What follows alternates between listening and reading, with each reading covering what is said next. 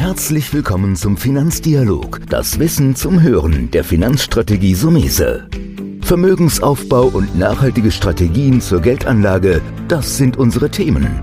Sie erhalten tiefe Einblicke und wertvolle Insider-Tipps. Schön, dass Sie dabei sind.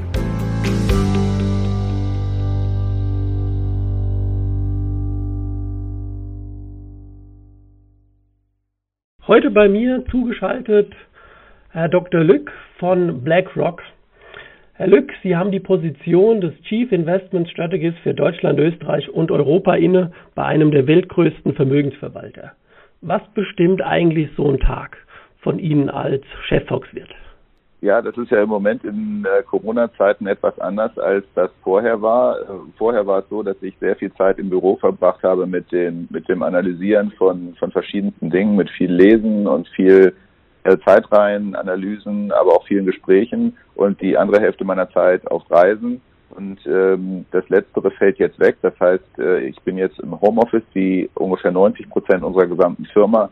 Und da entfällt natürlich umso mehr auf Kommunikation, auf Telefonieren, aber auch der analytische Teil äh, kommt natürlich nicht zu kurz. Das heißt, ich lese sehr, sehr viel und äh, spiele sehr viel mit Zahlen rum, um zu versuchen, die Welt zu verstehen.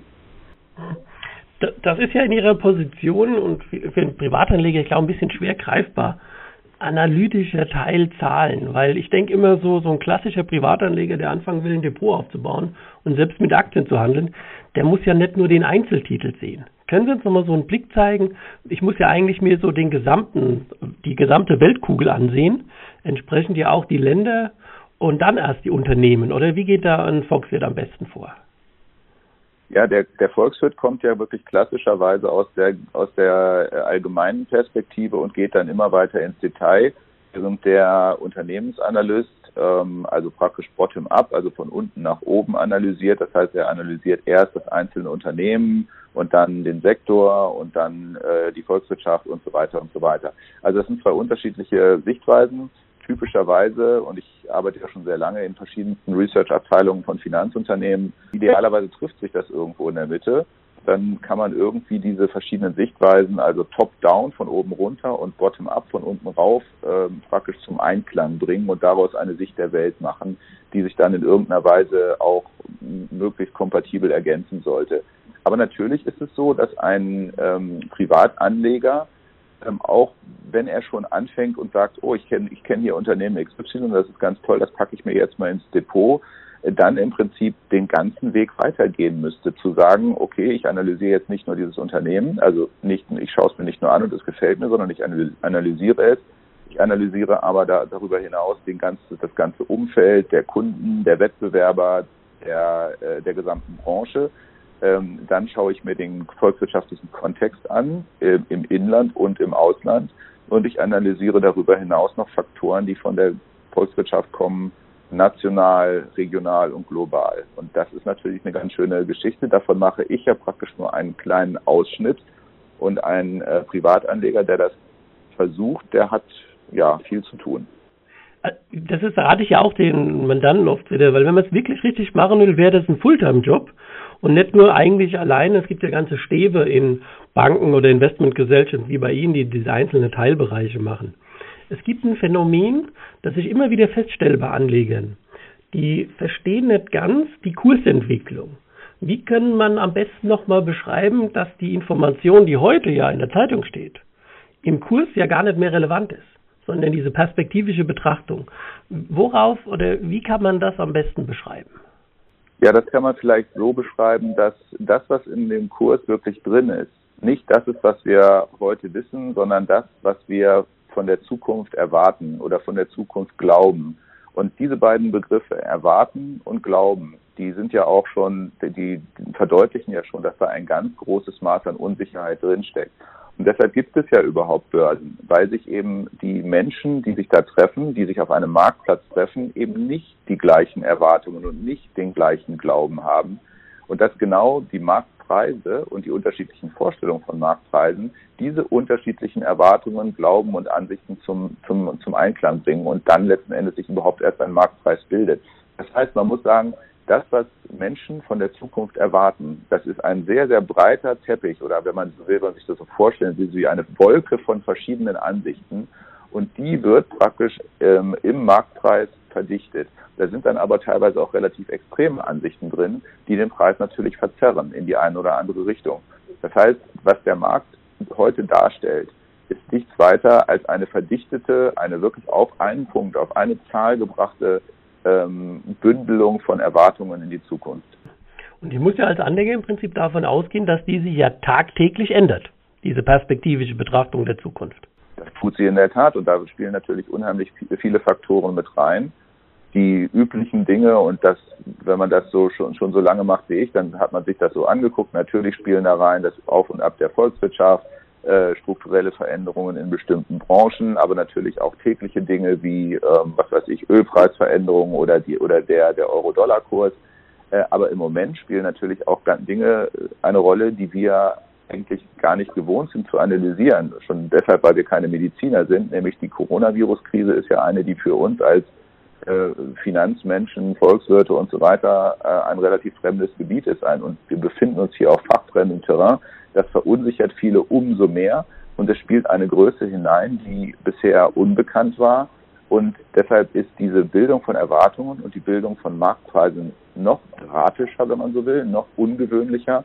Und das ähm, lässt auch viele an der Marktpreisbildung zweifeln, wie wir sie heute sehen. Deshalb zum Beispiel häufig die Frage, warum äh, sind denn die Aktienmärkte so positiv, wenn doch die äh, Corona-Krise so bedrohlich aussieht? Solche Dinge. Ja, also mit anderen Worten, die Informationen, die auf jemanden einstürzen, der versucht, äh, faire Marktpreise zu ermitteln, äh, die sind derzeit ungewöhnlich kompliziert.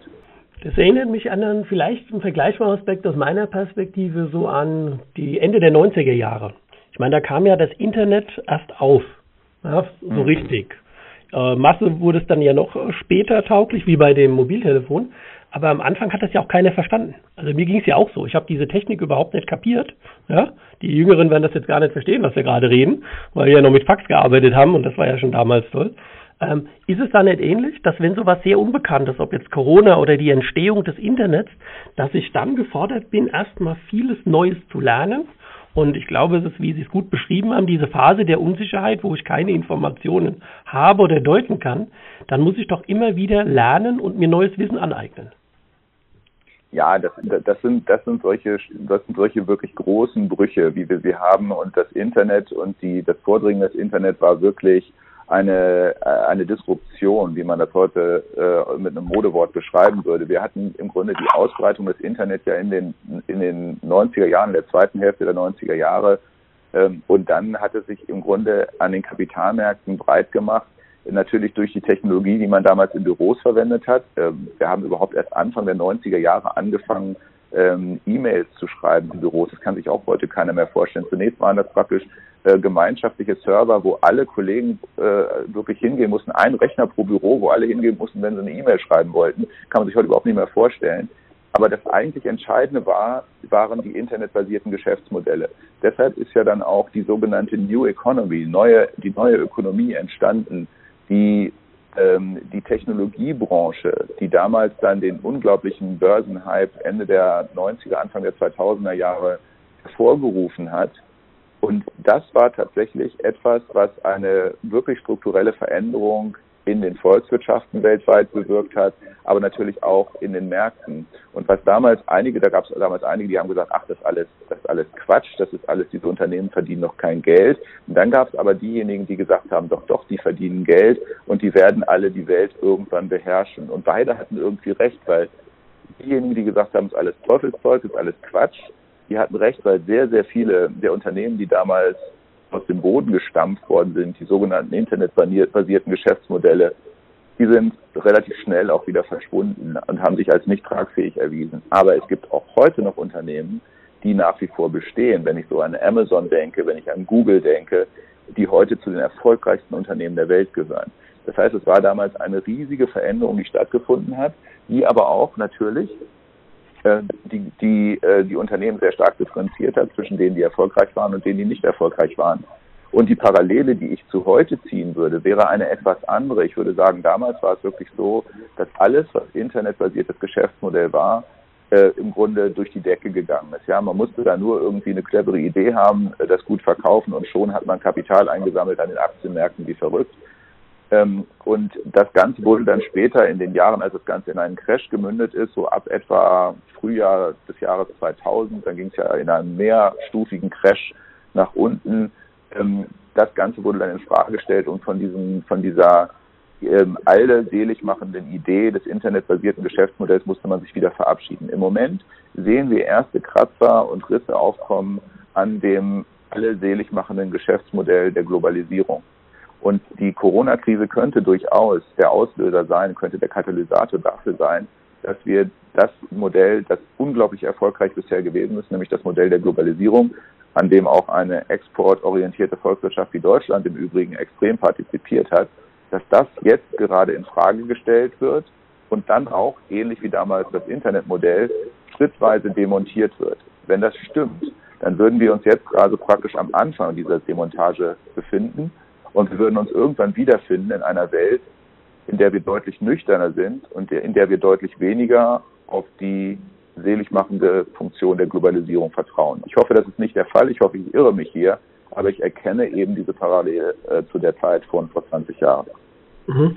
Ähm, was immer hilft, habe ich festgestellt, auch für mich, ist die Erfahrung. Wenn man mal 20 oder 30 Jahre, und da nehme ich sie ein bisschen mit, ich denke, altersmäßig liegen wir nicht so weit auseinander, wenn man mal so 20, 30 Jahre Erfahrung hat, sieht man doch das eine oder andere, ich sag mal, wiederholende Muster. Und das hat doch ein, ein jüngerer Anleger, der noch nicht so lange dabei ist, vielleicht auch vor drei, vier Jahren erst angefangen hat, mal eine Aktie oder einen Fonds zu kaufen, nicht ähm, wie kann man sich Erfahrung aneignen? Im Grunde geht das doch nur, wenn ich mich mit dem Thema intensiv beschäftige oder jemand suche, der diese Erfahrung hat. Was könnten Sie da einem Privatanleger für einen Tipp geben, wenn er sich ja. einarbeiten will? Also erstmal, erstmal sehe ich das natürlich genauso. Irgendeinen Vorteil muss das Alter ja haben, Herr Sumese, und ich sehe das genauso. Ähm, und natürlich hat, äh, hat das den Vorteil der Erfahrung. Das ist ganz sicher so und das ist auch schon immer so gewesen. Und äh, ich glaube, man kann es auch gar nicht forcieren. Natürlich gibt es junge Menschen, die ähm, sehr, sehr schnell Dinge verstehen und sehr, sehr intensiv arbeiten und praktisch den, die, die Zeit so ein bisschen aufholen und praktisch in jungen Jahren schon deutlich mehr Erfahrung haben als jemand anders. Also ein 35-Jähriger ist heute nicht gleich einem anderen 35-Jährigen. Es kommt sehr darauf an, was er die letzten fünf oder zehn Jahre in seinem Leben gemacht hat und wie intensiv er sich mit einer Materie wie beispielsweise den Kapitalmärkten beschäftigt hat. Aber was immer schlau ist ähm, aus Sicht eines, eines jüngeren Menschen, ähm, ist, sich mit einem älteren Menschen auszutauschen und diese Erfahrung anzuzapfen. Ich sehe das ja heute noch, wenn ich mich mit meinem Vater unterhalte, der jetzt 86 ist, der glasklar im Kopf ist, der unglaublich viele Dinge weiß, von denen ich nichts weiß. Ja, und äh, wenn ich mich mit dem hinsetze und einen Kaffee trinke und wir reden mal, dann lerne ich da unglaublich viel davon. Das heißt, die Erfahrung die ältere Menschen haben, ist unfassbar wertvoll.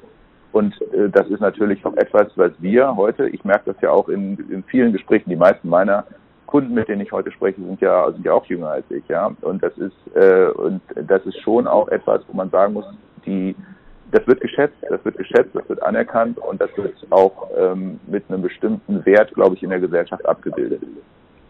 Ich denke, das kann man gut übertragen auf das Thema, ähm, wenn man Anlageentscheidungen treffen will.